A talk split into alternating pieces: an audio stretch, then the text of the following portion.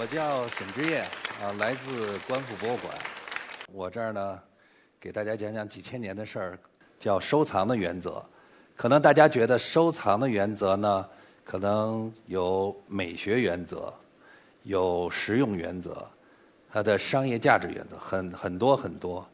但是我想用我一个普通人的这个话来讲，收藏就是一个文化的积累。收藏是每个人内心中的文化的积累，也是一个民族文化的积累。所以，收藏既是每个人个人的事情，它也会是一个民族、一个国家的事情。所以，才会在世界任何一个国家都会有私人博物馆，也会有 national 的博物馆。这就是它所在的一个延展性。那么，我现在说这个收藏呢，我先说说我自己啊。我作为一个普通人，从小时候啊，我从小学三年级开始喜欢集邮。那时候我记得买各种各样的邮票。后来呢，到了高中的时候呢，我喜欢这个就是收藏一些古钱币，因为当时这个收藏市场不是特别发达，所以呢，我在这两个领域里头做了很长时间的努力。那时候没钱呀。把这个大人给的过年的压岁钱啊，都留下来，为了买一些邮票。后来呢，大人们告诉我，你这样不行，你这个老靠压岁钱不行。那我怎么办呢？说你买两套邮票，刚发行的时候便宜，等过一两年的就贵了。你卖一套，再买一套，这样呢，就形成一个以邮养邮。实际上呢，就是我们今天讲的以藏养藏，就是任何一个收藏。只买不卖，那是什么人呢？皇上可以做到，一般人做不到。那么在这种情况下呢，我给大家讲讲这个历史上，呃，就是我讲的第一个原则哈，叫量力而行原则。刚才我有点超前了啊。什么叫量力而行呢？收藏啊，一定要用自己的钱，不要借钱，因为收藏是个长线的。所以我下面说了。你到底是收藏还是投资？投资咱们单说，投资有短线，这个东西今天买了，下次换一个拍卖行就可以卖出去，这就可以赚钱，那是投资。投资藏品呢，也可以长期的做一个很长线的，但是咱们不谈这个事情，这是一个特殊的行为，我们就谈收藏本身。收藏真是一个很长很长的事情，它会随着你年龄的增加。你的喜好会发生变化，而不一定可能。就像当年我开始喜欢邮票，后来呢，我就喜欢古钱币。从古钱币呢，因为搬新家去买家具，被人骗得一塌糊涂。人家告诉你这是黄花梨，这是紫檀，呃，这是红木，而且是康熙的、乾隆的、明代的。等我发现被骗以后呢，去找这商人，我说。你不能骗我呀！你说这都是古董，他当时来了一句：“古董能卖你那么便宜吗？”这第一句，第二个我也没骗你啊。他说：“这木料是紫檀的吗？”是。说这木料是黄花梨的吗？是。只不过它黄花梨种类不一样，对吧？是越南黄花梨，是后期的新黄花梨，不是海南黄花梨。那我就我说那不对啊！你说这是康熙的。你说这明代的，人说你去翻翻王世襄先生写的书，这是不是照那明代样子做的呀？这是不是照康熙那大案子故宫里仿的呀？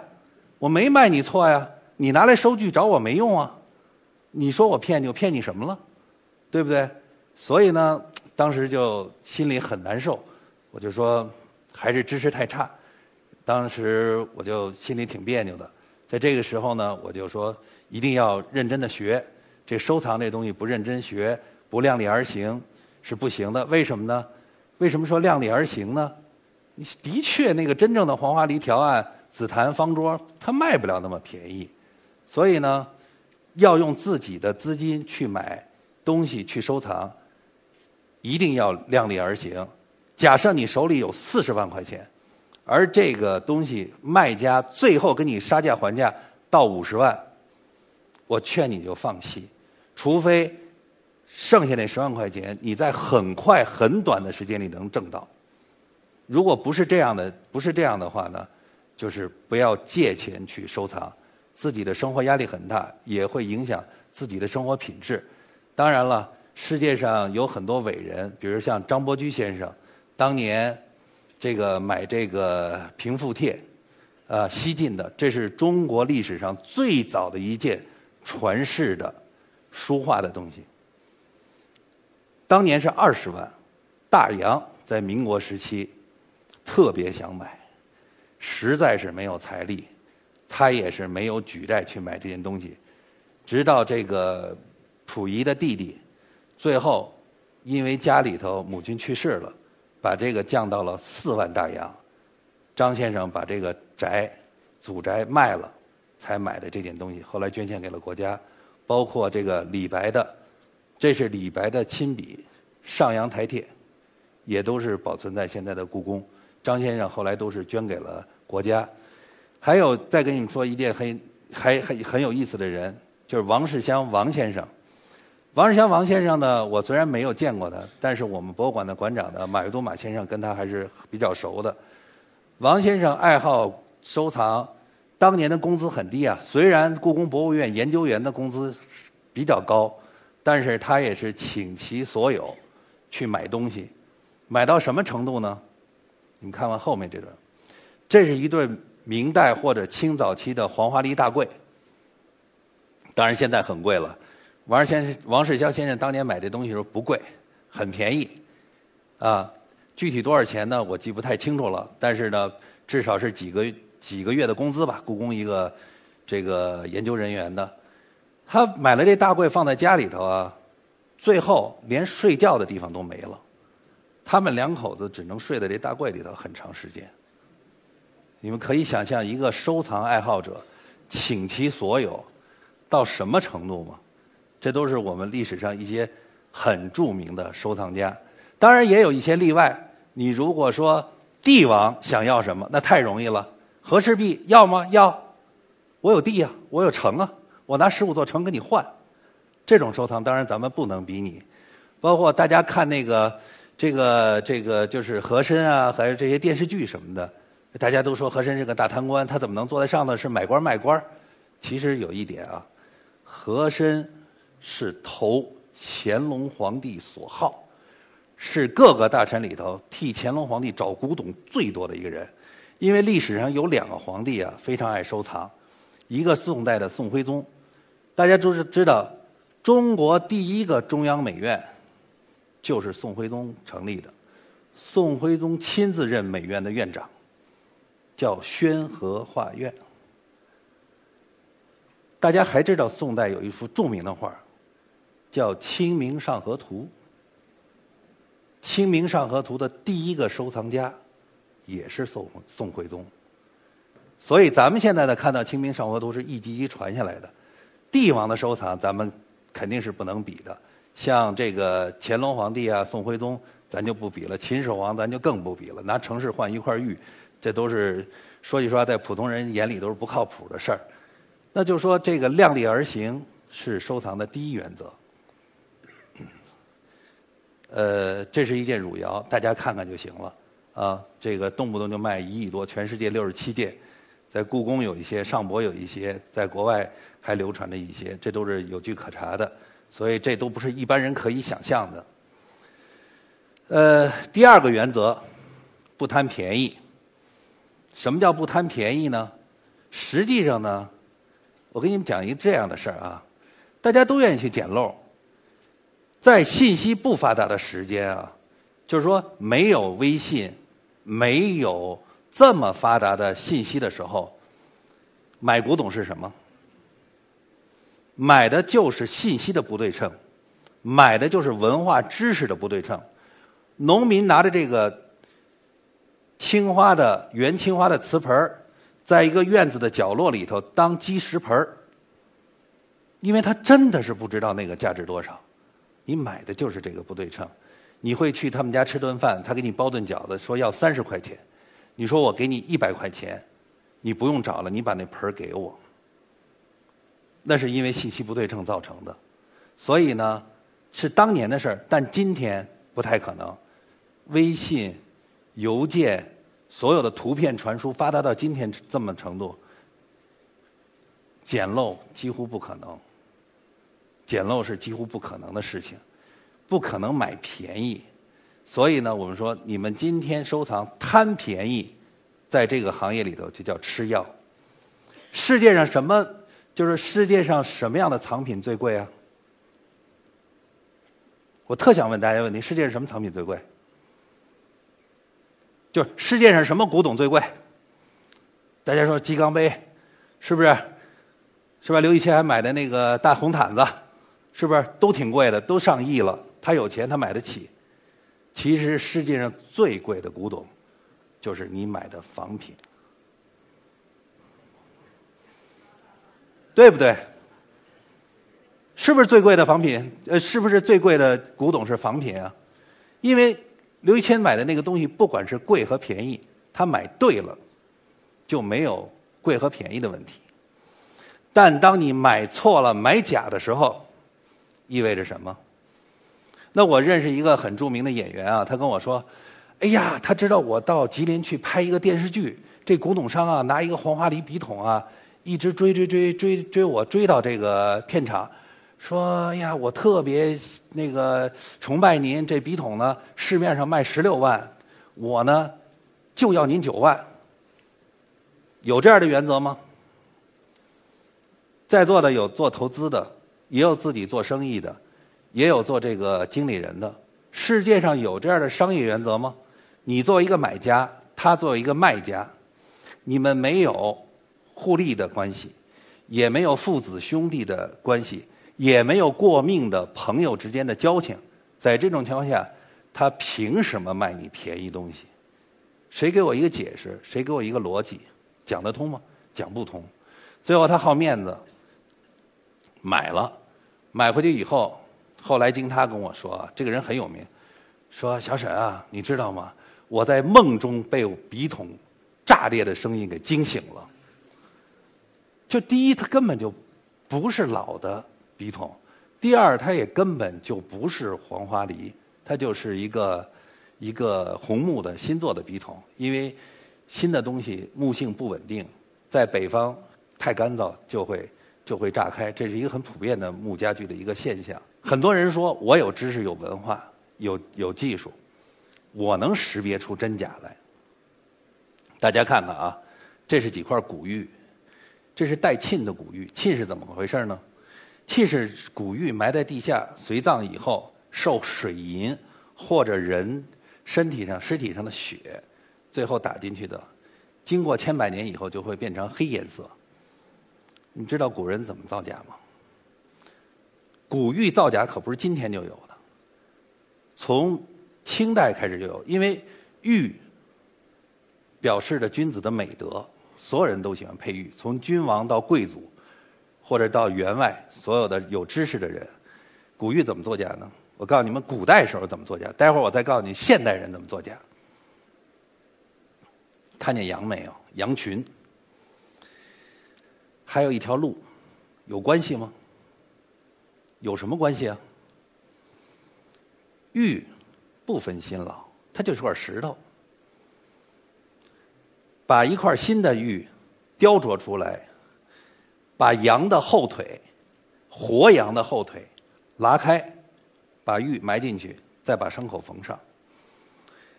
在这个羊腿里头，经过很长时间，血会打进去，但是要知道，那个血是鲜血，是红色的。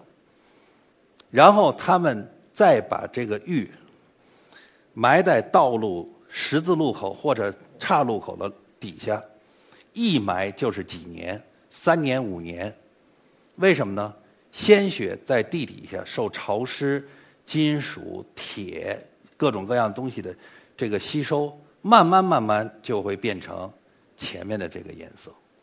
那后来大家会说，为什么埋在道路的中间，不埋在农田里呢？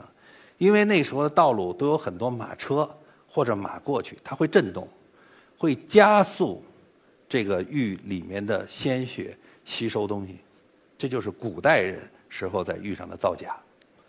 那我再跟大家说啊，这个魔高一尺，道高一丈，瓷器的鉴定，我不知道有没有物理学家啊，瓷器鉴定啊，一九九七年，这个在牛津大学解决了这个问题，大部分人都认要热释光。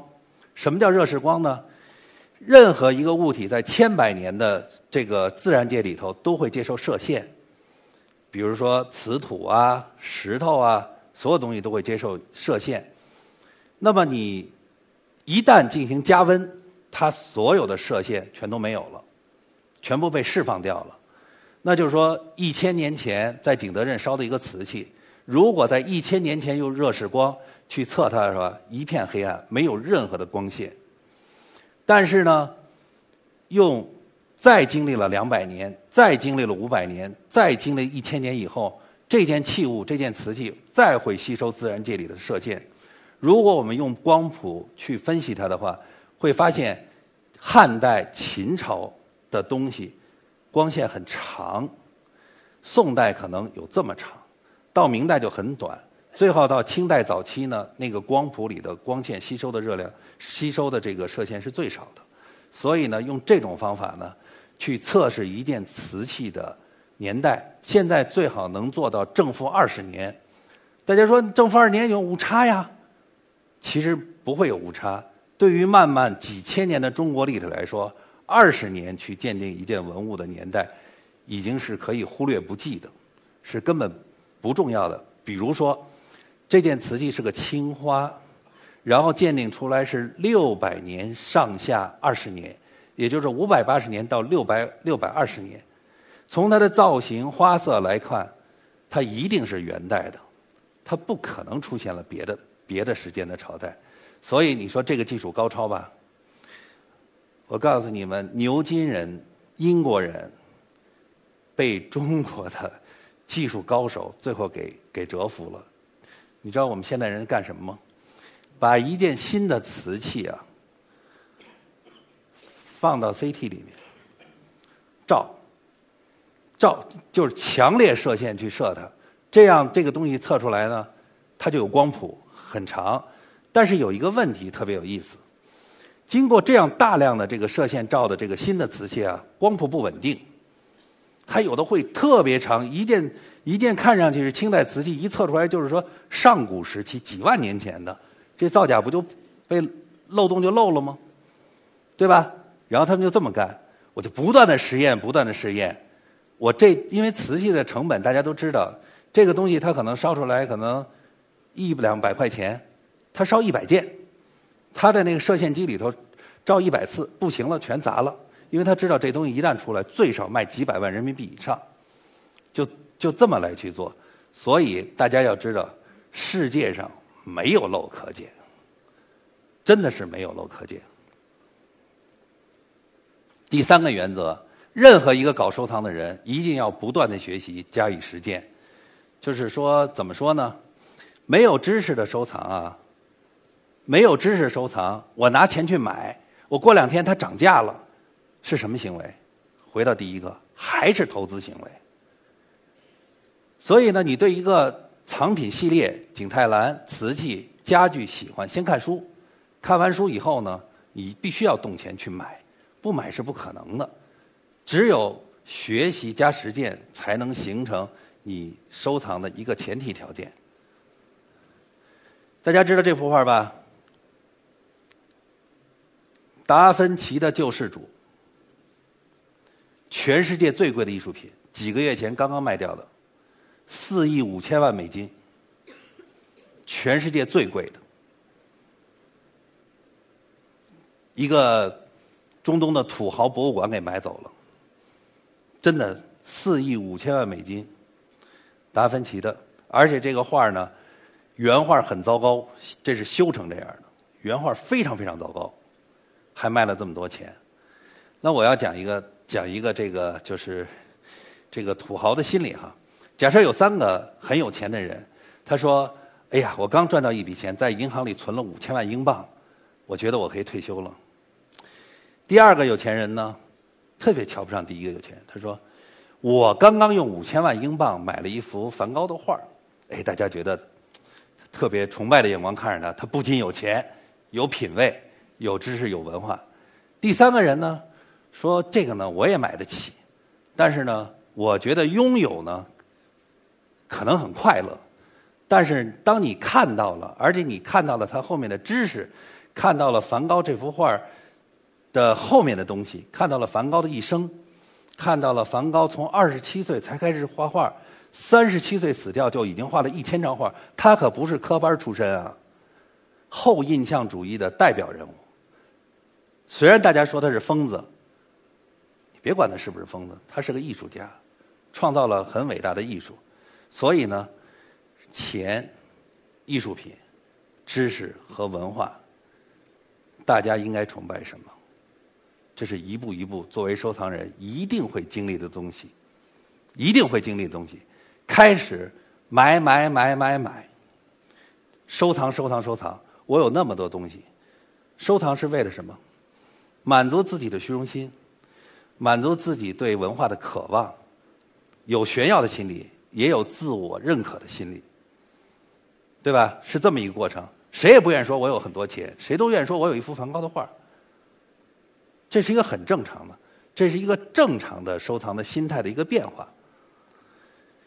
呃，我我现在讲一下，大家可能觉得这挺奇怪的。讲收藏啊，实际上，任何一个收藏的人都会收藏上瘾。什么东西会上瘾？什么东西促使人会上瘾？人性的贪婪，对物质的占有欲。爱因斯坦二十七岁写了相对论，后面干嘛了？后面一生都在研究，把所有的力统一在一起，最后都去找上帝了，问上帝到底怎么回事？牛顿呢？一样，一生中到最后解决不了很多。自然科学解决不了的时候，就要上升到宗教层面。我们今天不谈宗教，我们谈人的精神层面，对吧？最后都都是找上帝吗？让上帝来解决这个问题，因为解决不了。其实上帝在哪儿？释迦牟尼在哪儿？所有的宗教在哪儿？人性的贪婪在哪儿？被泯灭的东西又在哪儿？你知道吗？在收藏里头，我能买又买不起一件的东西，是最让人纠结的。救世主我买不起，我心里特平衡。汝窑我买不起，我也心里挺平衡。我朋友谁买了，我还挺高兴，我去上手摸一摸，看一看。但是从人性那种占有的贪贪欲，怎么样完成这个平衡？这就是一个人修炼的过程。人心怎么平衡啊？我拿到了我想拿的东西，我满足了我的欲望，我心里就平衡了。我想做到这高管的位置上，我今年想上市，所有的事情我达到目的了，人心就平衡了。收藏是一个特别不容易让人平衡的事儿，因为很多东西我达不到，所以收藏任何一个内心都会受着煎熬。你必须要从。你 complain 的时候，你买不到东西，那种抱怨里头走出来，走到你，我看过这东西，虽然我买不起，我幸福，我看过了，我虽然不能拥有，我心态平衡，最后完成什么？最后你收藏了，人会变得很平和。什么叫平和？这个东西我买得起了，我今天有钱了，我也可以放弃它的时候。我不再以去需求一个人心里的平衡为生活目的和过程的时候，你会过得很平静。呃，所以呢，收藏的过程啊，抑制人性的贪婪，保持情绪的平衡，达到内心的平和，就是你收藏最后到达觉悟的彼岸。这就是收藏的整个过程。大家看见这只碗没有？这是一只宋代的茶盏，宋代的，距今八百到九百年。